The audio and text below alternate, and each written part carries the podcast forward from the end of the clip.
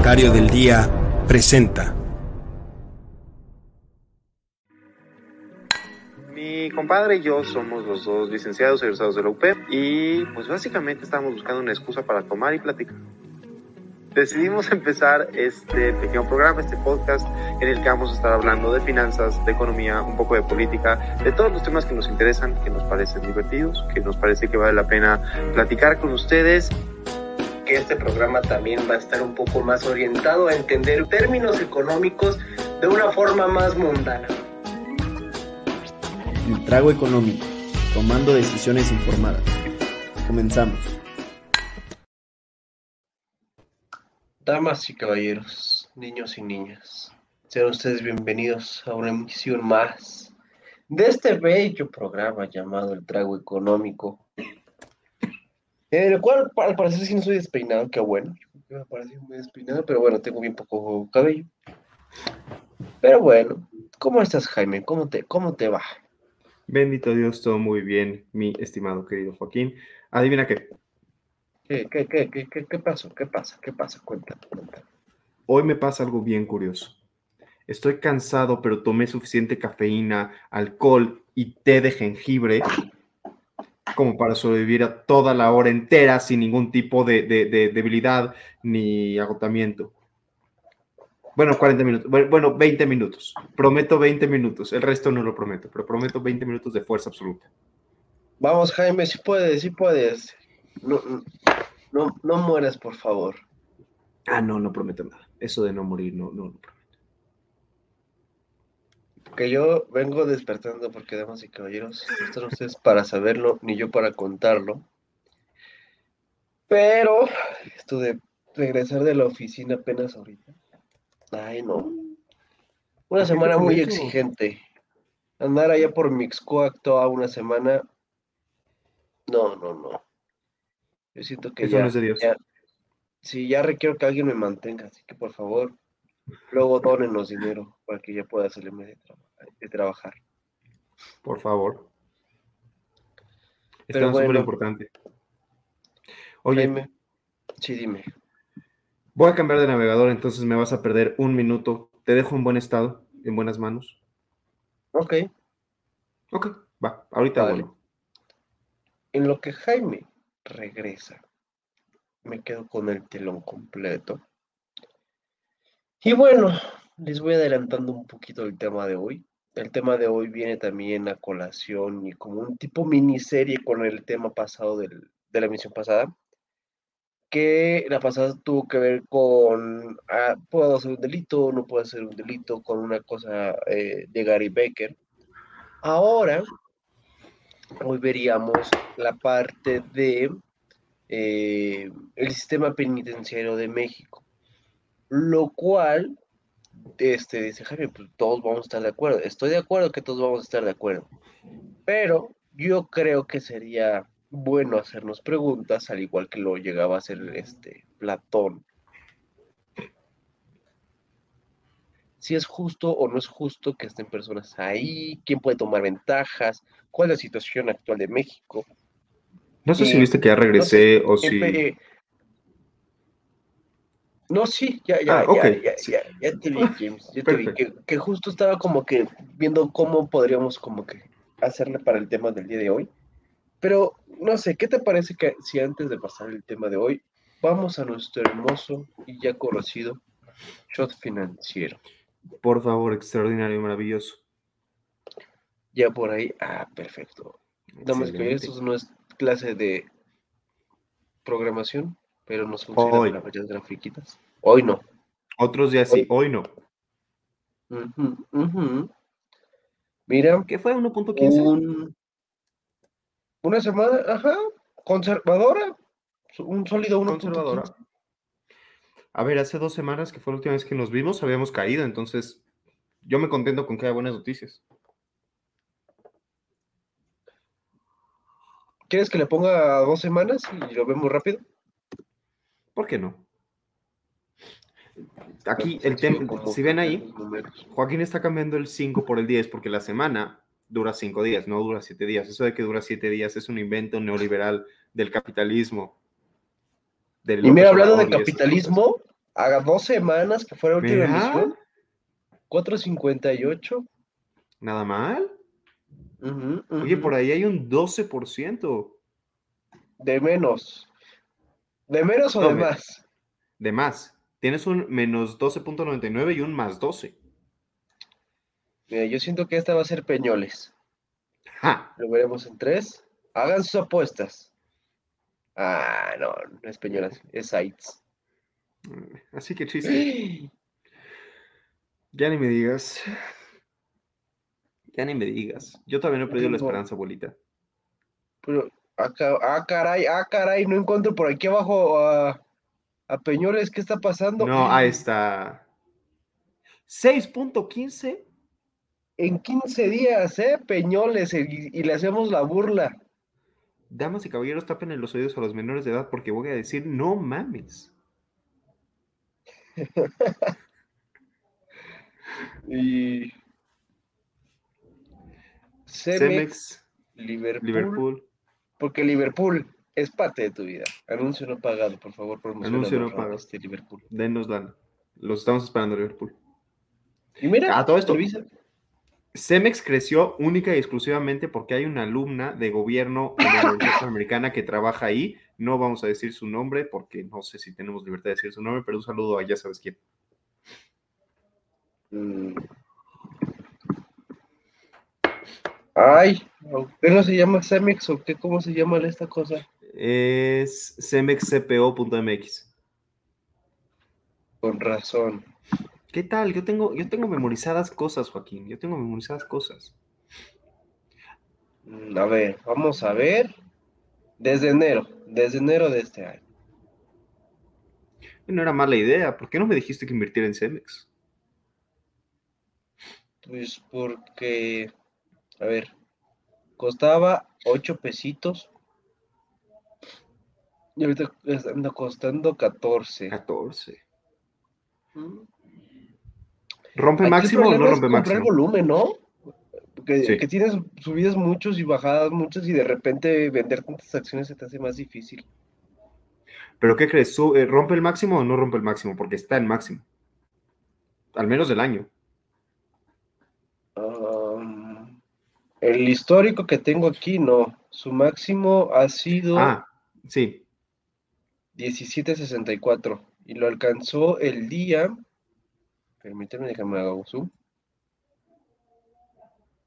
Junio, Primero primero de De 2021. junio. Primero de junio del 21. Mm. ¿Te haría sentido que fuera parte de la recuperación post pandemia? Porque ve, en enero, de, de enero de 2020, o sea, por marzo de 2020, tiene una gran caída. Luego empieza a subir, empieza a recuperar y luego se empieza a frenar la actividad post pandemia y otra vez en julio de 2022 se empieza a rescatar. Yo sí creo que rompe máximos.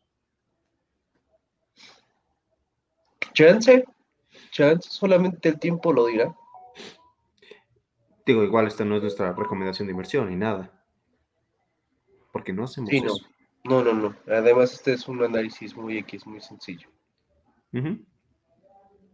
Y bueno, United, United States of America, claro que sí. Vámonos con los United States of America. Igual a, a dos semanas, ¿no? A dos semanas. sí, ¿por qué no? Tengo una duda. Recordando que los días son igual que los Reyes Magos, este, un invento. Tengo una duda. Hay una empresa Sí. que, que vi que su ticker es A. ¿Ah? A. Ve, súbete un poquito a tu código. Poquito más, poquito más, poquito más. Ahí, en tickers. Esta, ¿no? ¿Cuál será la empresa que tuvo la valentía? En lo que tú pones la gráfica, voy a checar. Mm, No sé si esta sea, pero un googleazo rápido dice Agilent Technologies. chance sí es, ¿eh? Es una empresa de software en Santa Clara, California. Qué valiente ponerse A de ticker. Solamente A. Pero a ver. Como lo dije, vengo despertando. es- Así que voy a forzar mi mente para recordar cómo es que tengo que poner esto para que me dé la, el- la variación de... Ah, ya me acordé. Brillante. Espera, espera, espera, dame un segundo. ¿Cuánto creció? ¿Cuánto creció? ¿Ah? O el... No, el mercado. Ah, vale, veamos el mercado. Ay, güey, aquí no creció tanto. No. Le ganamos. porcentual. Y hasta arriba que a quién tenemos. CTVA. CTVA. CTVA Stock es una empresa de telecomunicaciones, si mal no recuerdo, pero nada más para confirmar. No, estaba yo equivocado. Es una empresa de, de químicos para agricultura y semillas. Vaya, y FTV, que ese sí me suena como telecomunicaciones, pero pues puede ser dar la sorpresa igual que, que el de, que el de ahorita. Esa FTV Sportive Corporation es una industria de tecnología en general. Mira nada más. Veamos, ¿quién Mira fue el gran curioso. perdedor? No hay mucha MKT. información de... Ah, MKTX es Market Access Holdings, Hmm. una empresa de tecnología financiera. Mira, fíjate en esto.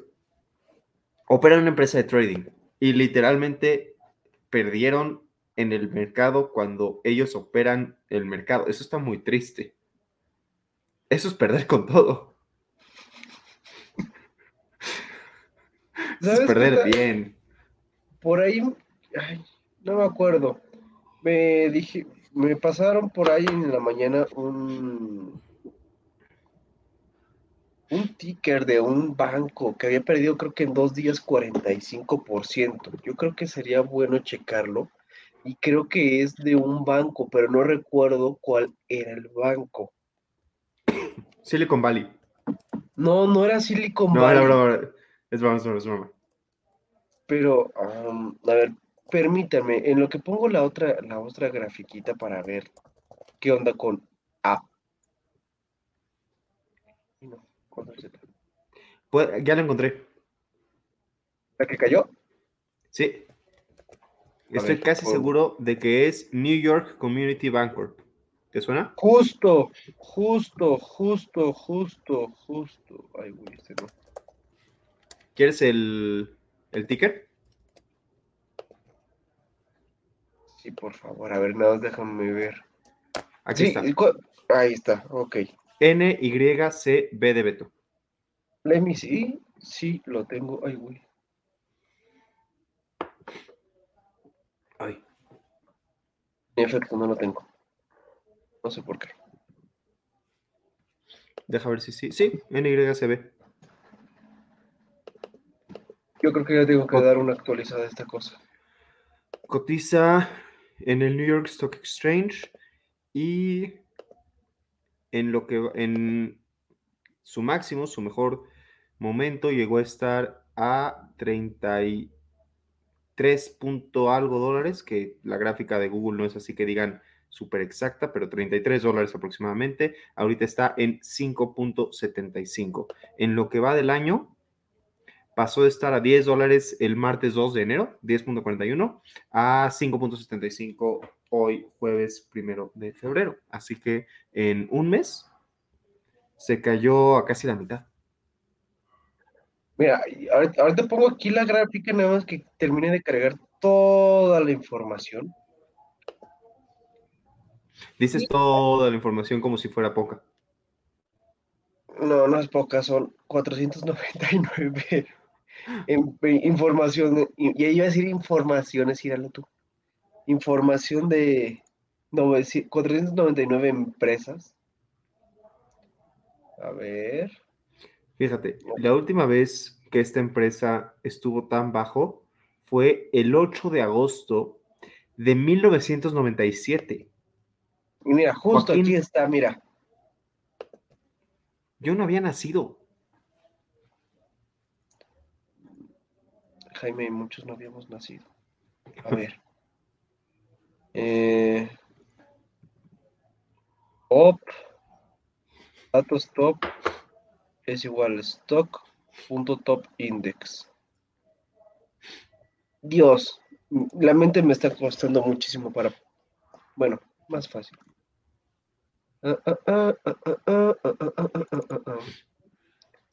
Mira. Y eh, aquí va el, el- Este, a ver.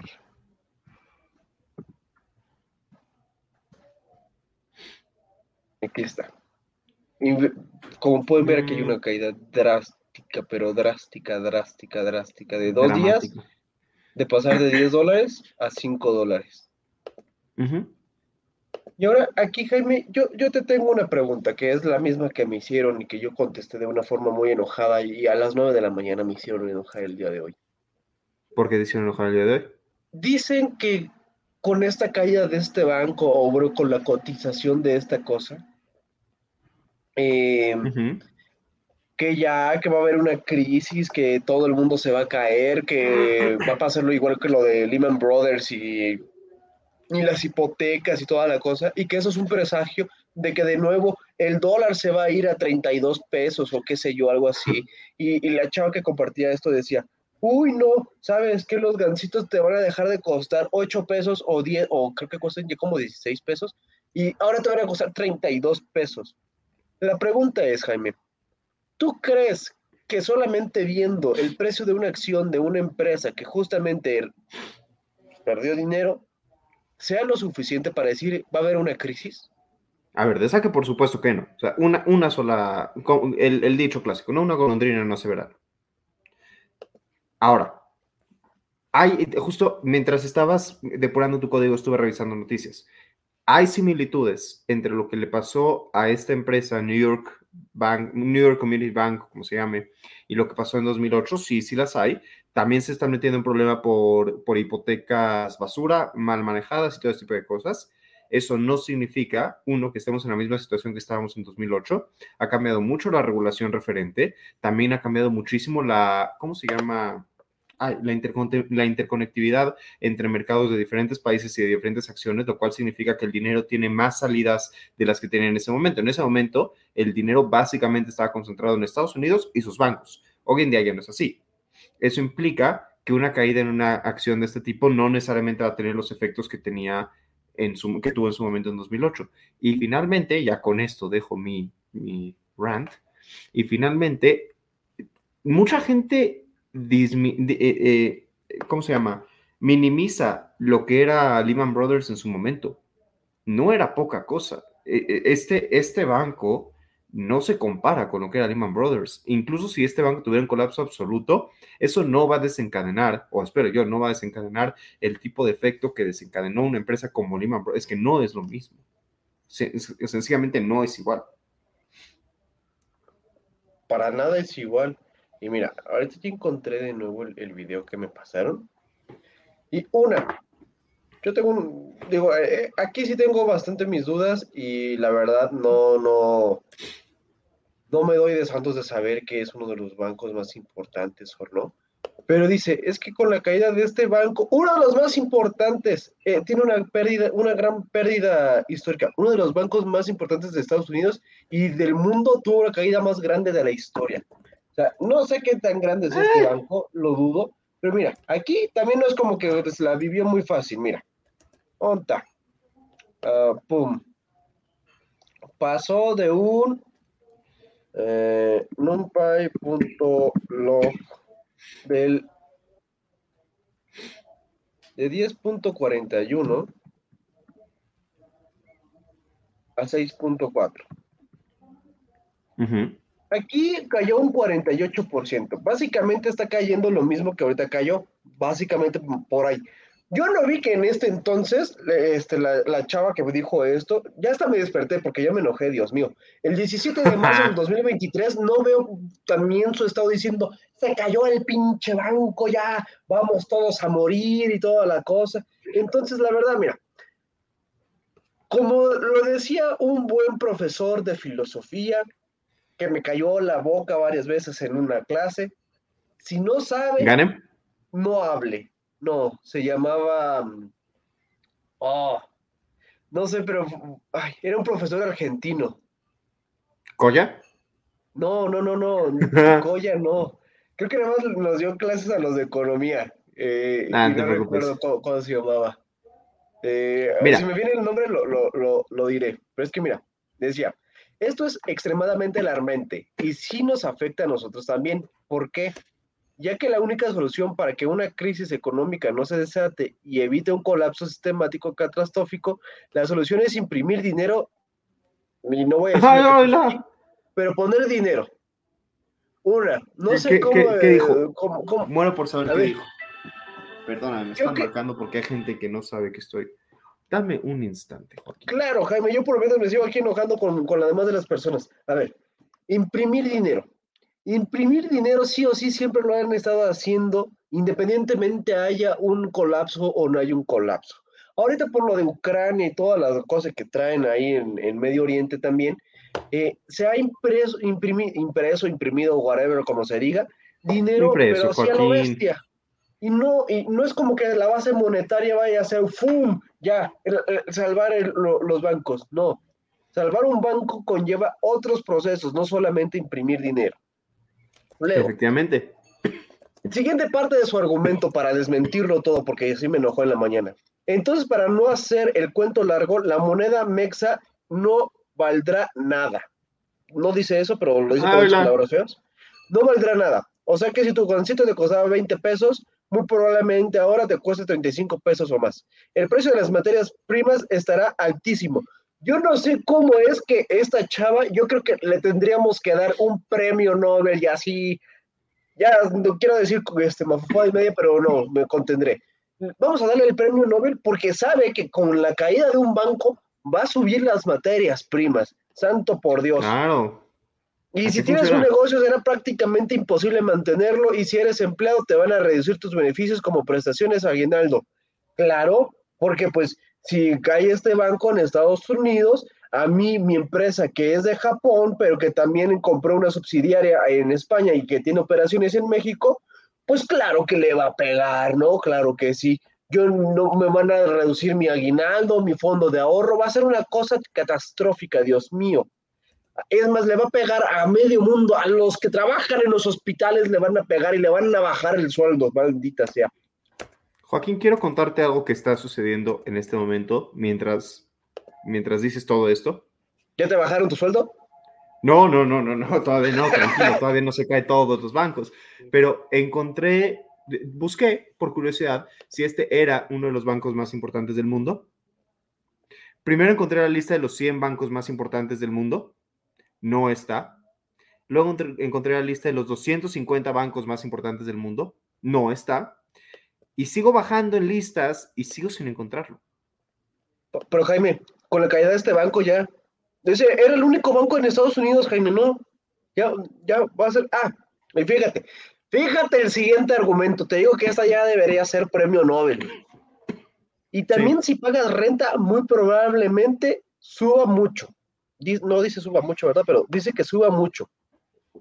Cuando menos te des cuenta. Y todos los servicios como gas, agua, etcétera, eh, también. Posdata nos van a sacar una lágrima. Ja, ja, ja, ja, ja. A ver. El gas. El gas. ¿De dónde obtiene primero gas cada persona o cada país? Mucho del gas natural también no llega a ser México. Pero pon tú, vamos a hacer la de la gasolina. ¿Qué personaje, Jaime, a ti se te viene que si sí, que si se cae, que si se rompe, o que si deja de producir o produce de más, afecta el precio de la gasolina? ¿Te suena a alguien? Eh, hay uno que se llama algo así como P... Pemex o PEP. Ah, esa. Pemex y OPEP. Ándale, justo ahí. Eso sí, si dejan de hacer esa cosa, sí nos pega justamente. Pero Perdón, que se caiga un dije banco, Pemex- por Dios, Dije Pemex de broma. Por Dios, o sea, la caída de un banco va a afectar a los adeudores y a los clientes de ese banco. Ese banco que ahorita no me acuerdo el nombre, este que es El New York Company, New York City, eh, City Ballet, ¿no? New York Company Bank. Ah, New York New Company York Bank. City Ballet. Es que así me desapareció cuando lo busqué ahorita. Pero pues No, hay ver. que ver ahí cómo está su portafolio, sus clientes. Ahí es a los que van a ver que, es- que va a haber afectación. No lo va No, a hacer que eso- tu gancito cueste de más. No, no. O sea, sí, Eso no tiene ni niña que estudies este, producción musical, si quieres opinar de economía, no lo hagas. O si quieres, hazlo. Pero vas a decir cosas mal. Exacto. O al menos concéntrate cuando vayas a hablar. Justo cuando vayas a empezar a hablar, siéntate un ratito, piensa lo que vas a decir y ya luego sacas. Mira, no, no tengo. no encontré datos para corroborar esto.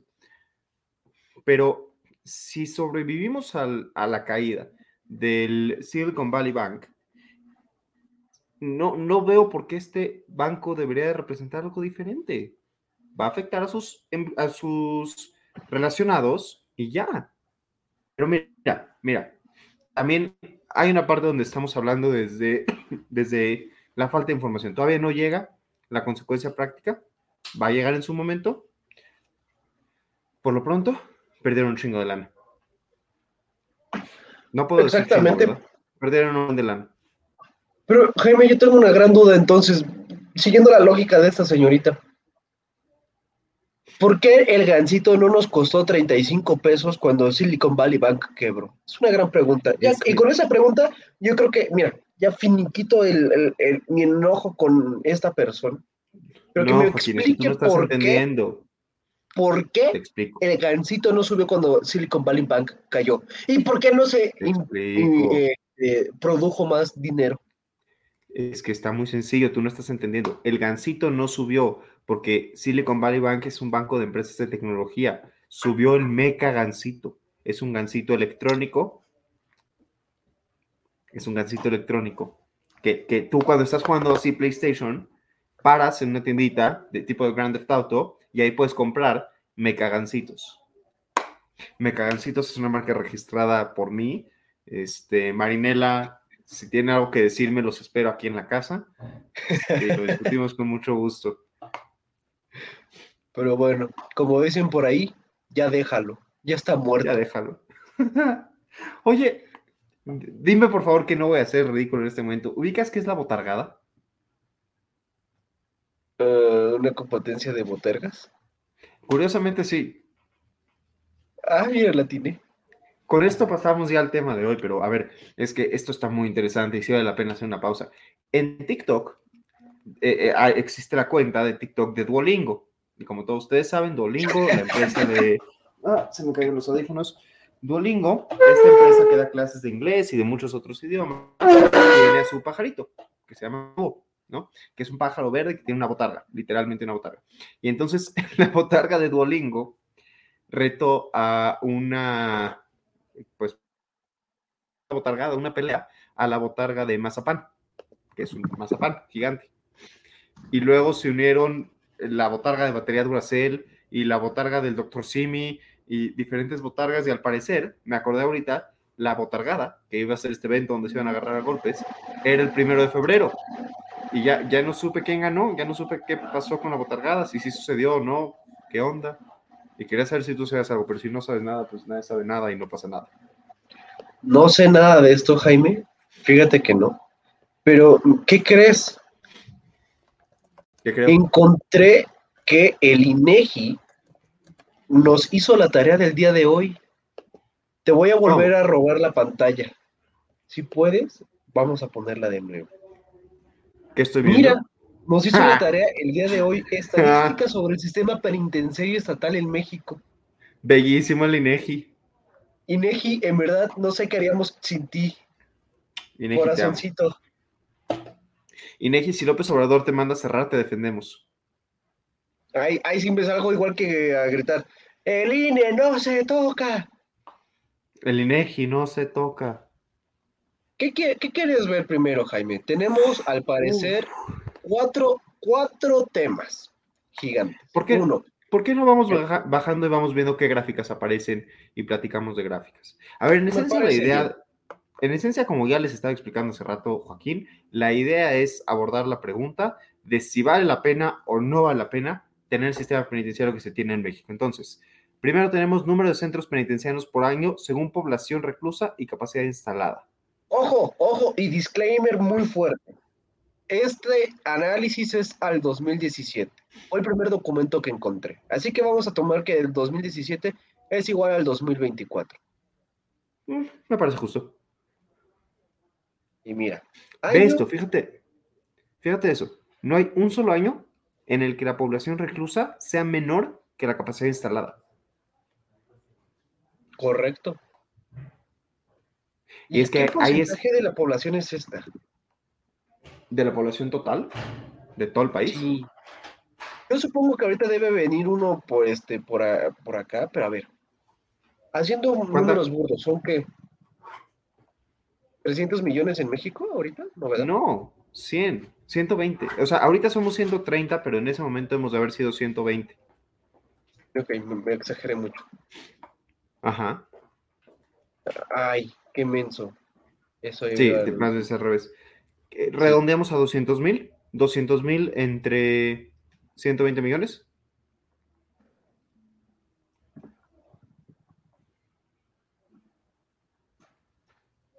Ay, Dios, menos del por 100. El, El punto punto 16% dos. de la población.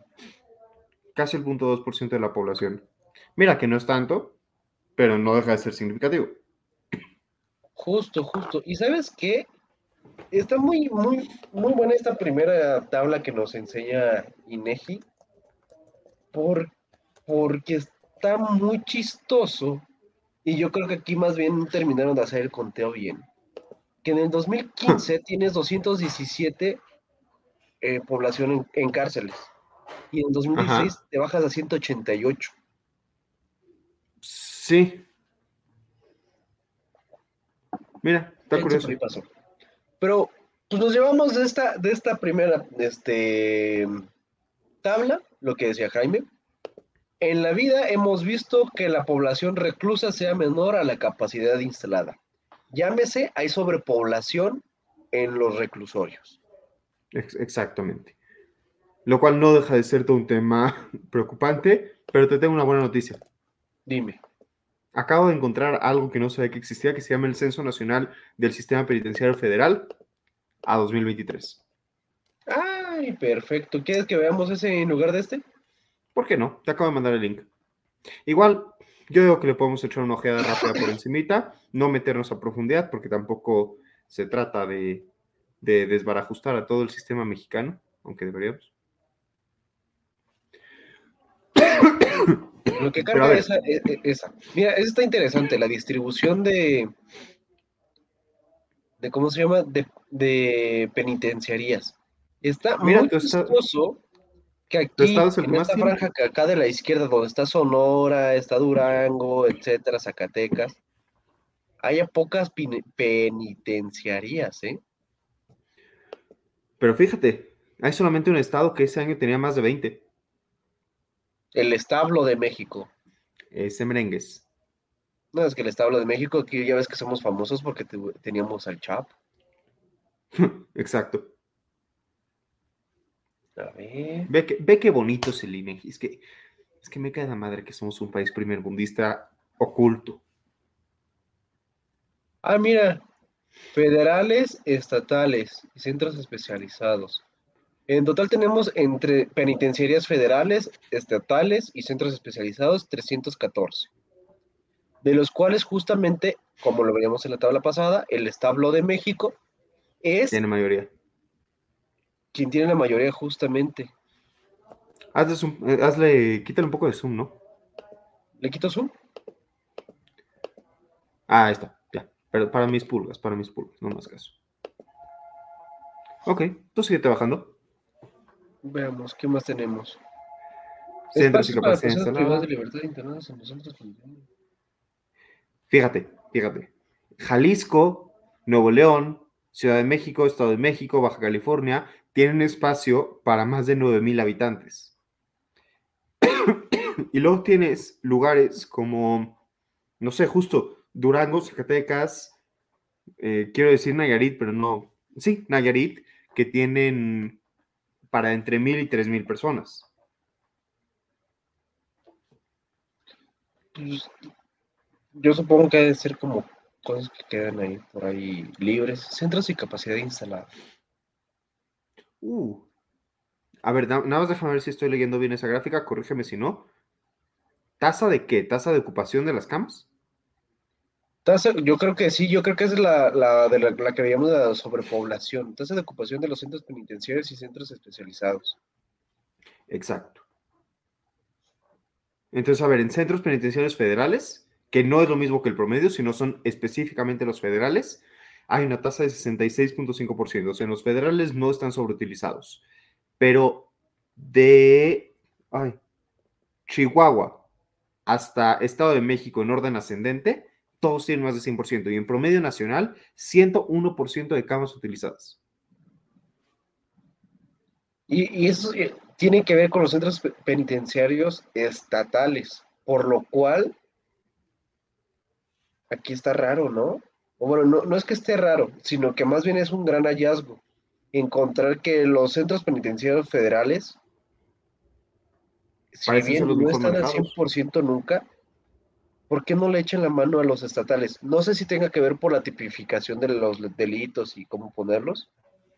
Puede ser, pero también podrías, también podrías hablar de que, de que tienes, a ver, tienes estados con frontera entre ellos, como por ejemplo son Tlaxcala y Puebla, donde en Puebla tienen 140% y Tlaxcala, que no existe, sabemos que no existe, tiene 80.8%. Pero mira, justo en donde se hacen más los reportajes y que se dice, ¿sabes qué? Aquí hay sobrepoblación, aquí hay narco también, ah, bueno, narcomenudeo, aquí hay corrupción, es el Estado de México. Y el Estado de México tiene una tasa de ocupación estatal de 242%. O sea, aquí está, Está altísima. ¿por qué, por qué el Estado de México es el entonces el que tiene más captación? Duda. Es Me una, Me duda quiero de- imaginar, me quiero imaginar, aunque no tengo claridad de esto, que tiene que ver con la cantidad de, de espacio, de- perdón, con la cantidad de personas. El Estado de México está sumamente sobrepoblado. Mm. Además con Urba, con muchas ciudades, o sea, casi casi con todo el Bajío y con el Distrito Federal, y casi casi nada más te pasas al, al otro estado y ya estás en la playa. Chance y es el centralismo que hay para, el- para estas este, cárceles estatales. No me sorprendería tanto. ¿Quieres ver algo interesante que justo va más jalando agua hacia nuestro molino? A ver, Página 14. página 14, 13, 14. Aquí está. ¿Qué opinas? Presupuesto ejercido. 47, Ujú. 47 mil millones de pesos. Ahí es donde está la duda. A ver. ¿Cuántas personas quedamos que hay privadas de su libertad? Es una muy buena pregunta, Jaime. Yo no recuerdo ese número. Pero eh, decíamos que en promedio 200, pero eso era muy, muy atrás. Sí. Aquí, habrá una parte que nos diga eso. Ahorita lo checo en lo que... Ah, aquí está, ya la tengo. Población privada de la libertad. ¿Qué página es? Página 32. Ok. 32. Aquí está. Eh, total 174, ¿qué? ¿Mil? 174, no, 174 por cada 100 mil habitantes. En promedio. Entonces, 174 por 100 mil. Ah, mira. ¿Ahí son datos totales? Aquí está total. Perfecto. Entonces. No, no te pases, es una cantidad exageradamente. Esto sí es una grosería. 2.176 pesos por recluso. 2 mil pesos por recluso. Y yo supongo que estas cifras son anuales. Es lo que quería checar justamente. Presupuesto ejercido por los centros penitenciarios. Sí, efectivamente. 47 mil millones de pesos. Espera, espera, espera, espera, espera. ¿Puedo volver tu, a ver tu calculadora? Claro. 47. Sí, efectivamente, la tienes bien. Jaime, lo hice yo, claramente está bien. Por supuesto. A ver, entonces ahí entra la duda. Y todo, t- todo esto partía de la pregunta o, o del, del caso este Mario Aburto, ¿no? La duda era si valía la pena mantener un recluso más por la cantidad que esto implica. Y es que, claro, Si cada recluso te vale nada más dos mil pesos al año, que es una grosería, pues, ¿qué diferencia te hace uno más, uno menos? Y de alguna forma eso te lleva a que México esté lleno de personas inocentes en la cárcel. ¿Qué pasaría si tuvieras que gastar más por recluso? Si cada recluso te valiera lo doble, cinco mil pesos, que me sigue pareciendo poco, cinco mil pesos al año para alimentar a una persona. Justo. ¿Y no crees que e- este bajo presupuesto pueda coadyuvar a que los reclusos dentro de las mismas penitenciarías busquen su forma de, de vivir y que tengan que caer justamente pues también en las mañas de que uno, como es poco dinero, la seguridad pues también no va a ser de la mejor calidad, por así decirlo. Entonces, pues nada más es como limitar a los narcos y a todas las personas malas que llegan a estas penitenciarías a que digan, ¿sabes qué? Eh, pues yo voy a seguir haciendo lo mío, pero nada más privado en estas cuatro paredes que son el, el ¿cómo se llama? La penitenciaría. O sea, Totalmente. entonces Totalmente. aquí yo tengo una duda. Y que yo creo que también aquí podría sacar una gran pregunta muy, muy, muy filosófica. ¿Es justo? Una es digno y la otra es justo subir el presupuesto para las penitenciarías. Es que justo es un área muy gris, porque por un lado quieres usar ese presupuesto como un, como un eh, ¿cómo le llamamos? Como una, un detractor para que no haya tantas personas inocentes, porque si, si fuera gratis meter gente a la cárcel, muchísimas, muchísimas personas entrarían. Como no es gratis, como si hay un costo, el Estado pues de repente trata de liberar. Si fuera más significativo el costo, estoy aquí obviamente siendo hipotético, tal vez habría más gente afuera. Ahora, por otro lado, llega un punto donde te volteas y dices, imagínate que cada preso nos costara 15 mil pesos al año, ¿no? 15 mil pesos al año que le podrías dar a una persona pobre afectada por el crimen. 15 mil pesos al año que podrías dedicar a compartir el narcotráfico fuera de las penitenciarias, ¿no? O sea, de, las, los centros penitenciarios estatales. Volteas y dices, ok, sí entiendo que les estés dedicando un presupuesto significativo y tal vez les deberías dedicar un presupuesto significativo, pero al final es dinero de nuestros impuestos que estás usando para algo y que, que tiene, como todo buen economista, costo de oportunidad. Exactamente. Pero, ay, no sé.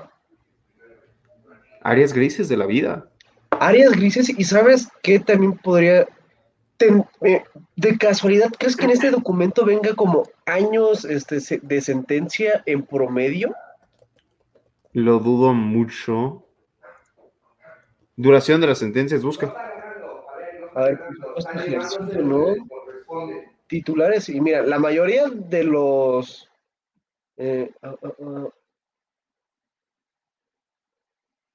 Ah, estos son los guardias que están en las penitenciarías, que el 72% son este, hombres, 27% son mujeres, y la mayoría cae en la edad de 40 a 49 años. Sí recuerdo que, que más arriba, cuando veíamos el total, decía que había más hombres que mujeres en penitenciarias. Entonces eso tiene al menos sentido, ¿no? Y mira, los, los ingresos van desde los 10 mil hasta los 50 mil. Mm, Los ingresos. Ah, los ingresos. Sí. Los ingresos por ser este guardia Sí, en, preso. en- ajá, en las penitenciarías. Recursos humanos, no. No, no viene. No, ¿verdad? Mira, de una forma u otra, la gran pregunta, creo yo, sería si de- la, la misma de origen. Si esto es suficiente, demasiado, muy poco, lo cual es lo mismo que demasiado. Digo que es suficiente. ¿Es suficiente presupuesto o demasiado presupuesto? No sé, es que aquí yo preguntaría contra qué o con qué estamos comparando. Porque si uno, si busca una cosa que, que sea, no sé, dignidad o calidad de, Ah, de claro. presos, pues, o bueno, de, de- de reclusorios, pues ahí nos lleva la patada, porque pues decimos, pues no, no, no alcanza. Pero justo sale luego la otra pregunta, ¿no? Del costo de oportunidad de, ¿vale la pena aumentar el, el, el presupuesto o no?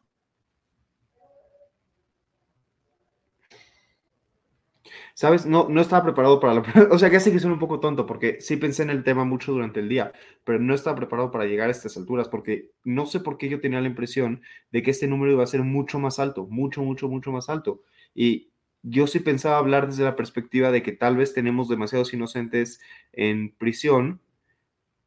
Y no sé, creo que al final, mi, si, me, si me pides que dé el dedazo de si hacia arriba o hacia abajo, Tal vez hay muy poco presupuesto en el sistema penitenciario, tal vez tener más presupuesto ayudaría a que haya menos personas privadas de la libertad de forma injusta y que los que sí estén privados de la libertad tengan una vida un poco más digna.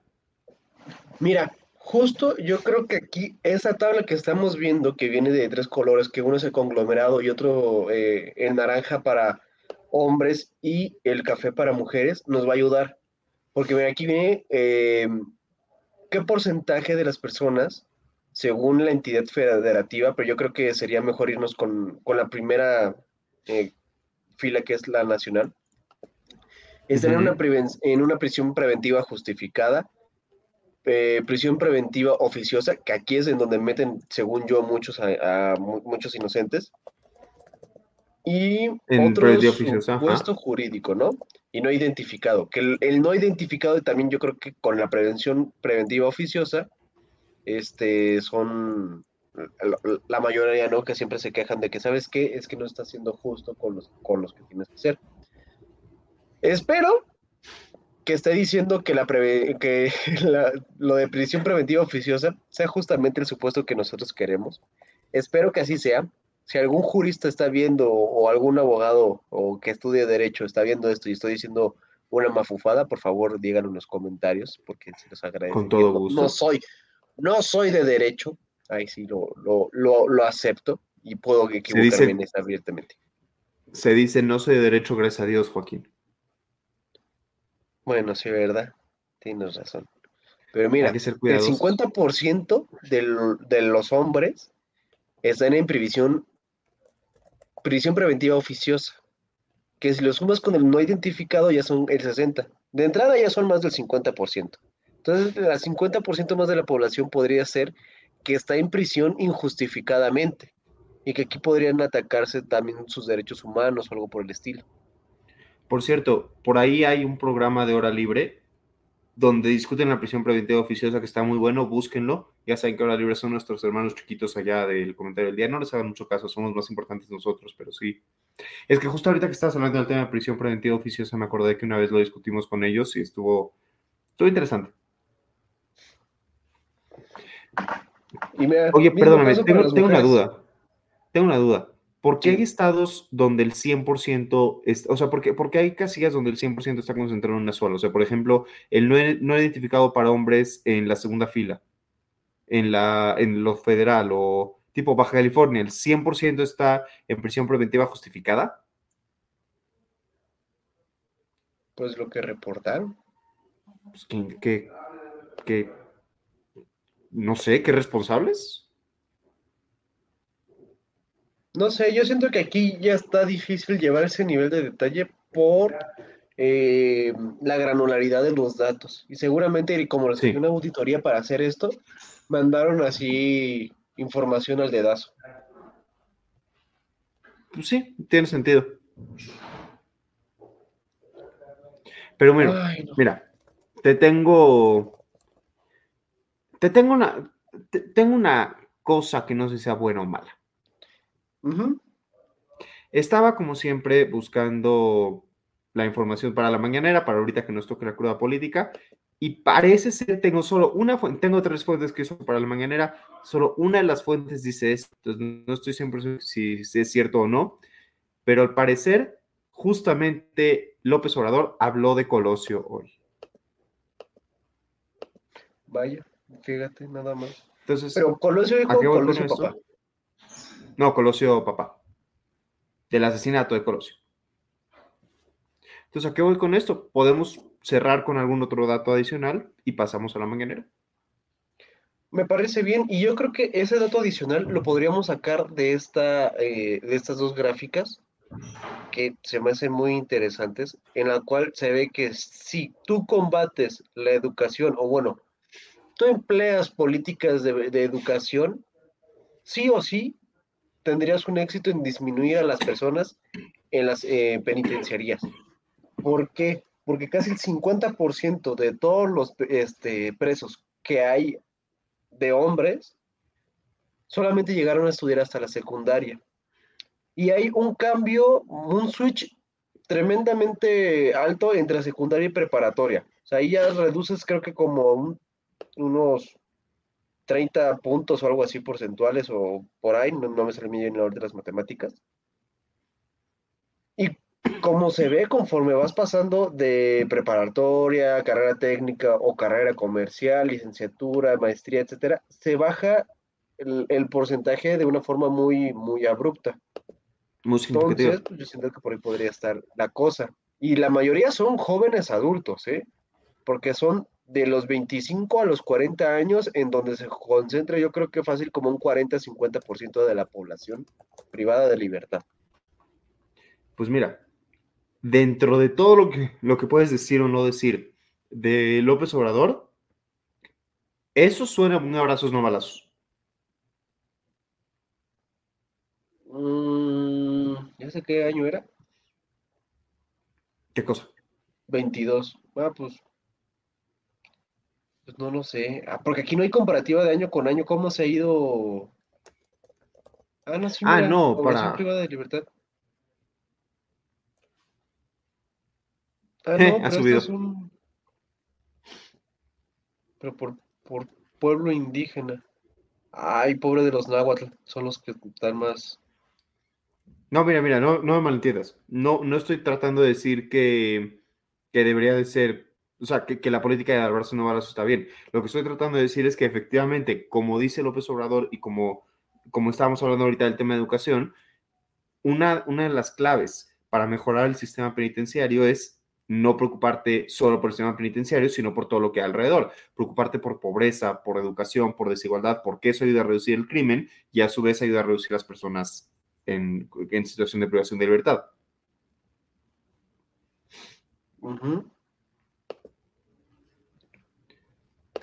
Pero bueno. Yo creo que ya no hay más datos aquí. Pero si quieren luego el link de esto, se los pasamos ahí luego en... Ay, más, creo que lo puedo poner yo en comentarios. Unirse al chat. Sí, yo digo que probemos. Conectar. Igual por si alguien no quiere llegar luego a ver. A ver si no me saca esta cosa, que espero que no.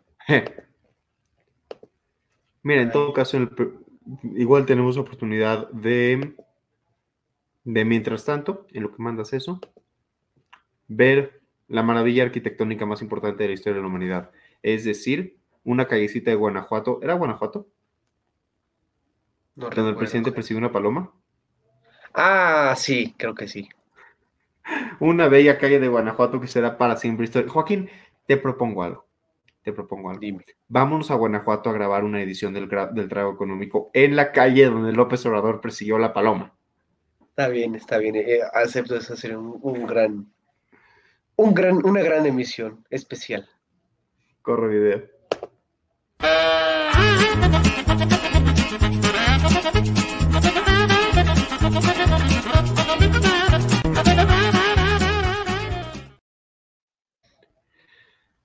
No me voy a clavar. No me voy a clavar. No te claves, Jaime, porque nos quedan como siete minutos y acuérdate que Iñaki nos regaña. Ah, sí, es verdad. Entonces sí, de verdad me voy a clavar. Gobierno de López Obrador ha invertido 80 mil millones de pesos para mejorar salarios de maestros. Dice, a mí no me ha caído un centavo, pero dice. Jaime, tú no ganas como maestro de la CENTE. No puede ser, pues, este... Además, no estás en un sindicato. Hay que preguntarle a los maestros, maestros, maestros. Los maestros de los típicos que no enseñan, pues. No, sí enseñan, sí enseñan, Jaime. La mayoría sí, la mayoría sí tienen vocación. Muchos sí. Estoy ahí de acuerdo. el proyecto de la escuela es nuestra, que es un proyecto de López Obrador para entregar recursos directamente a comités de padres de familia y escuelas. Es un programa que yo critiqué muchísimo en su momento, pero alcanzó una inversión de 84 mil millones de pesos en los cinco años que lleva de operación. Se ha logrado reducir un mínimo histórico, eh, o sea, gracias a las becas que ha aportado ese sexenio, dice López Obrador, se ha reducido un mínimo histórico el abandono escolar. Según lo comentó el preciso, en el ciclo escolar 18-19 el abandono escolar era del 14.2%, en 22-23 llegó al 8.7%. Desconozco los datos, si sí son así, una honesta felicitación a López Obrador, eso sí es algo muy importante. No, yo creo que han de ser otros datos, ¿eh? datos maquillados por la misma este, Secretaría de, Andrés Manuel, porque si fuese así, ¿por qué quitas al INE? Instituto Nacional de Evaluación de la Educación, o sea, ahí está un raro, ¿no? Además, es en, ningún lugar del mundo se ha reducido el ausentismo después de la pandemia. La pandemia lo aumentó significativamente. Me sorprendería mucho que México fuera el 21 país donde sí se logró. Yo tengo otros datos, otras conjeturas. Yo tengo otro dato. López Obrador confía en que habrá un acuerdo para levantar la huelga de la planta de Audi en Puebla.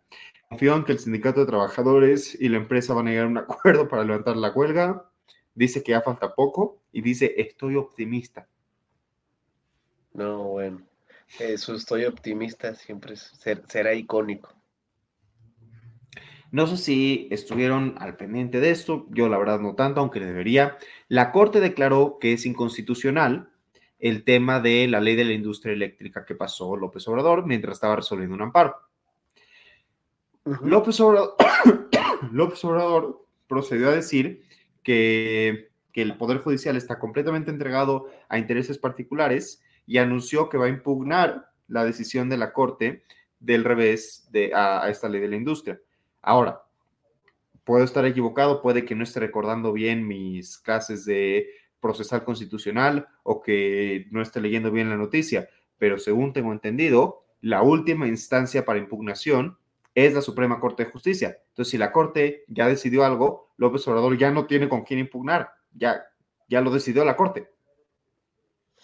Jaime, acuérdate que Andrés Manuel quiere meter las narices hasta en donde no le llaman. Efectivamente, hablando de meter las narices donde no le llaman, el próximo 5 de febrero quiere mandar una modificación a la Constitución para dejarla como estaba antes de la llamada reforma eléctrica. Digo el oh. señor López. Ay, Dios. Criticó al Poder Judicial, ¿cómo no?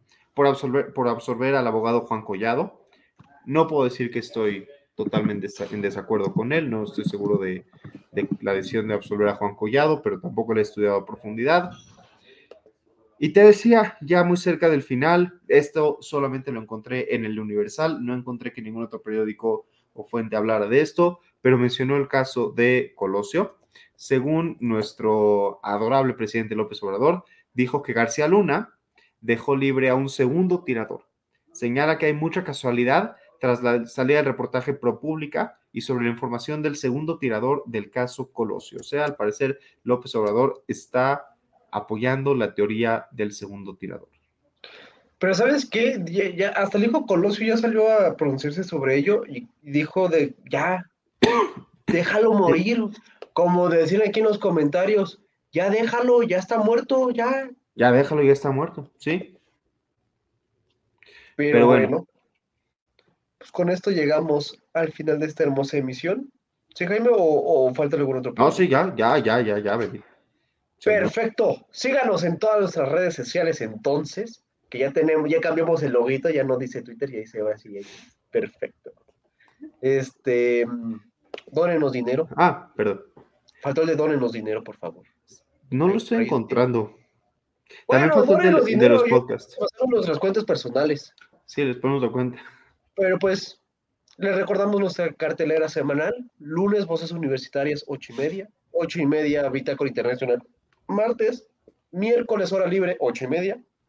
Y el jueves, el hermoso jueves, ocho y media, el trago económico, donde sí sacamos gráficas y sacamos cuadritos, no solamente hablamos. Efectivamente. Bien. Voy a poner nuestros nombres porque no los puse todo el programa. Yo soy Joaquín, me acompaña Jaime. Y fue un placer estar con ustedes esta noche. Hasta pronto. Nos vemos. Bonita noche. Oye, oye, ¿te gustó la emisión? Entonces, no te la puedes perder la siguiente semana. Y recuerda que puedes escuchar este y otros programas en nuestra página oficial